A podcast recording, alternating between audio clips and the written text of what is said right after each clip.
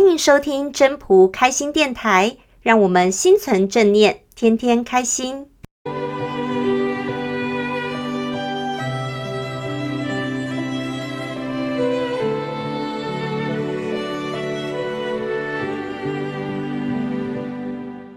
各位朋友，大家好，我是主持人 Marie。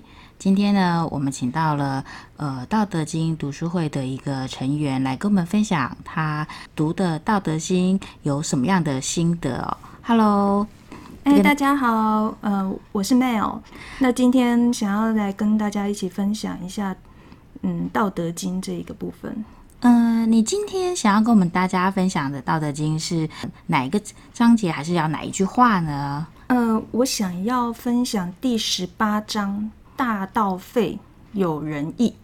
那这一章呢，是内容其实不会很长，就是“大道废，有仁义；智慧出，有大位；六亲不和，有孝慈；国家昏昏乱，有忠臣。哎，这这短短的几句话，好像真的也写了蛮精简的。你为什么会选择想要来分享这一这一章呢？嗯，因为觉得它比较精简，所以看到的时候觉得，哎，好像比较容易读得懂啊。真的去看的时候，才发现，哎，其实内涵也是蛮深的。他通常在讲说，呃，大道毁坏之后，才会产生仁义；智巧聪慧出现以后，才产生虚伪，家庭失和以后，才产生孝慈；国家陷于混乱，乱世中才产生忠诚。那因为在这个看完这个语义的部分之后啊，我就想说，哦，有时候啊，在太平盛世里面啊，大家都非常的好的时候，不会有什么感觉，呃，谁比较好，谁比较不好。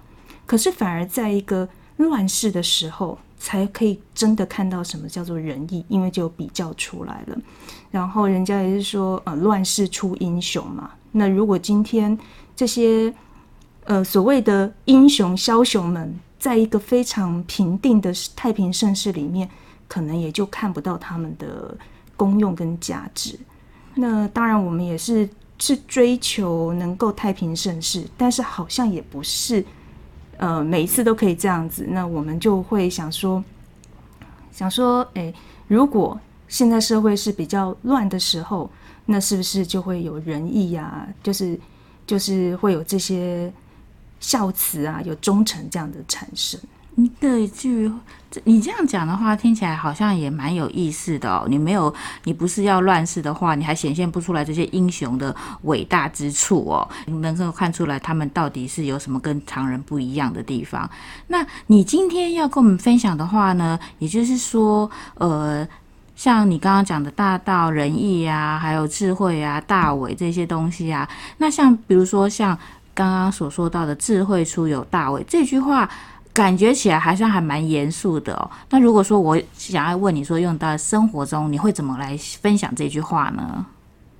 嗯，我觉得不只是智慧出有大位这样子，有大伟这样，嗯、就是我觉得大道废有仁义，这这几句话的意思对我来讲的感觉都是差不多的。那他这样子讲，就是假设，因为有时候我们呃很难很难去改变整个大环境，那。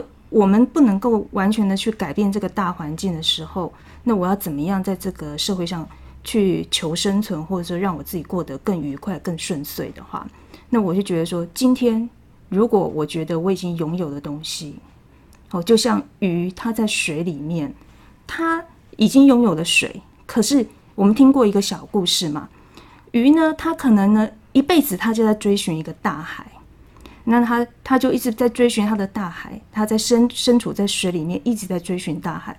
但是，当他有一天问到一个很资深的鱼的时候，另外一只比较长老的鱼的时候，那那个长老的鱼就会告诉他说：“哦，其实你现在就在大海中，你现在周边就是水，你现在就在大海中。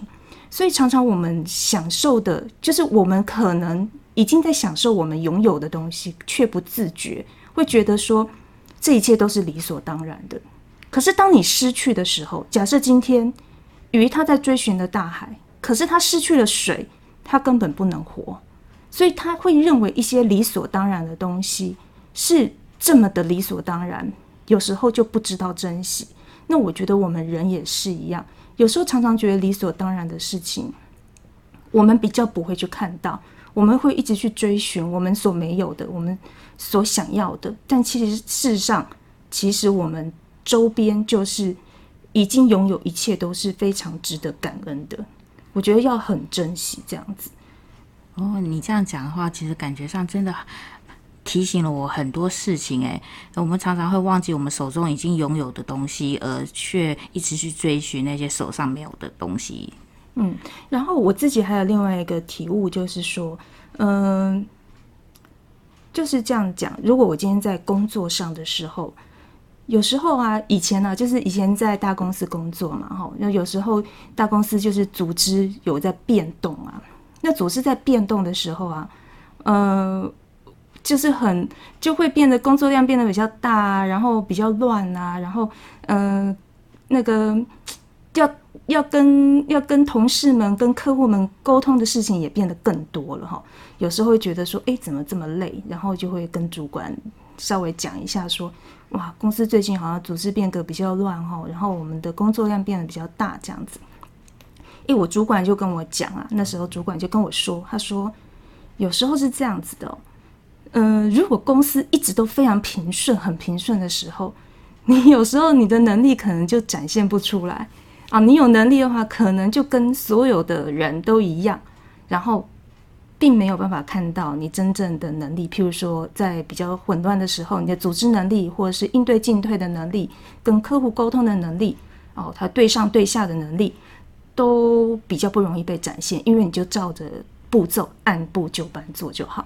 那反而是在有一些困难的时候呢，哦，你的机动性、你的能力反而能够被展现出来。那我当然知道说，可能是老板也是安慰安慰你啦，好，让希望你能够好好的在公司做下去，好，继续为公司效劳这样子。但是我觉得他讲的这句话也是也有这个道理。那那我也有跟朋友聊到这件事情啊，那我朋友呢也有另外一个想法，他的想法是说，诶，可是呢，有的人呢，他。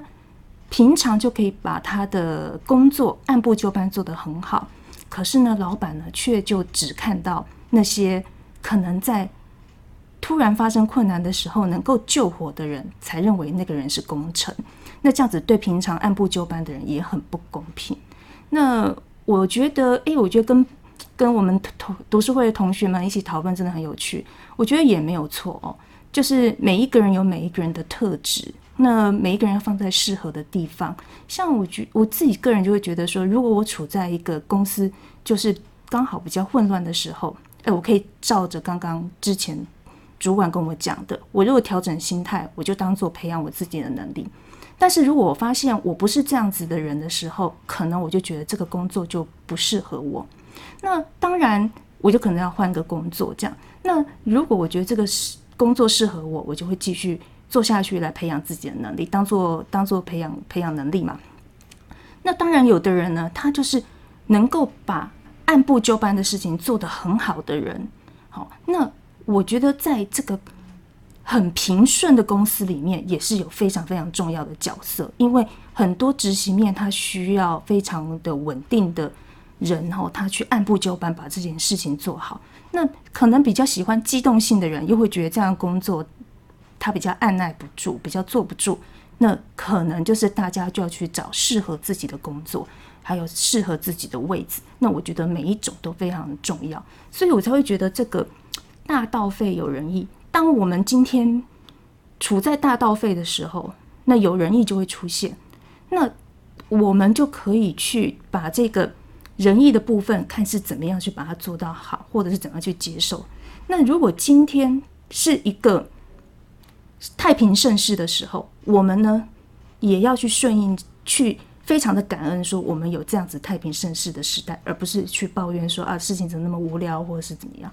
我觉得不管是什么情况，我们自己都要去做一些调整，而不是呃，有时候因为大环境不是我们一个人能够改变的，就是可以改变自己的心态这样子。哦，你你这样讲的话也是啊，人尽其才嘛，对不对？适合冲的人，我们就让他带领着我们往前面走。但是呢，还是有一部分的人需要守城的嘛，对不对？你国家打、嗯、打下来的时候，有武将在前面先冲锋陷阵，对，然后那个呃，到时候你打下来的城池还是需要文臣来治理。对，对，对，真的是一个还还蛮有意思的《道德经》，被你这样子一讲，真的是还感到感觉上看到一个活生生的历史就在我们。眼前演出这样子哦，嗯、那关于十八章的话，你跟我们分享这些的话，有没有还有一些其他的要跟我们听众分享呢？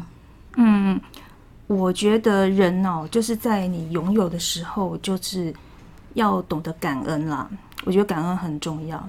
那有时候会自己比较看不到自己所拥有的。那再来就是说，有的人呢，他很聪明。可是呢，聪明的人越是需要有修养，越需要有修为。我觉得这一点也都是非常重要的。嗯，像刚刚，我觉得还有就是说，我觉得还有就是说，呃，大家能够在这个读书会里面做一些讨论啊，然后在在讨论的过程当中，能够有一些互相。一些不同的火花哈，有激励在大家有不同的思维，也是非常有趣的。那我觉得这些用在我的生活上啊、工作上都很有帮助。不然有时候看到这几句话，好像很简单，又好像很难，实在是也很难去理解。但是在同学们一起在讨论的过程当中。我觉得自己也获得很多这样子哦，对啊，每个人的经验哈、嗯、都会有不同的角度，都可以那个每个人就是一本书啦，是是是。对对对嗯、那今天呢，很高兴，谢谢你来跟我们大家分享你对第十八章《道德经》的那个心得哦。呃，下次呢有机会呢，欢迎你再来跟我们大家分享。好啊，谢谢您，谢谢，谢谢拜拜，再见。谢谢大家的收听。要是你喜欢今天的分享，请记得帮我按赞、订阅，还要打开小铃铛。如果你是在 Podcast 收听的，除了订阅跟分享之外，也别忘了给五颗星的评价哦。我们下次再见喽，拜拜。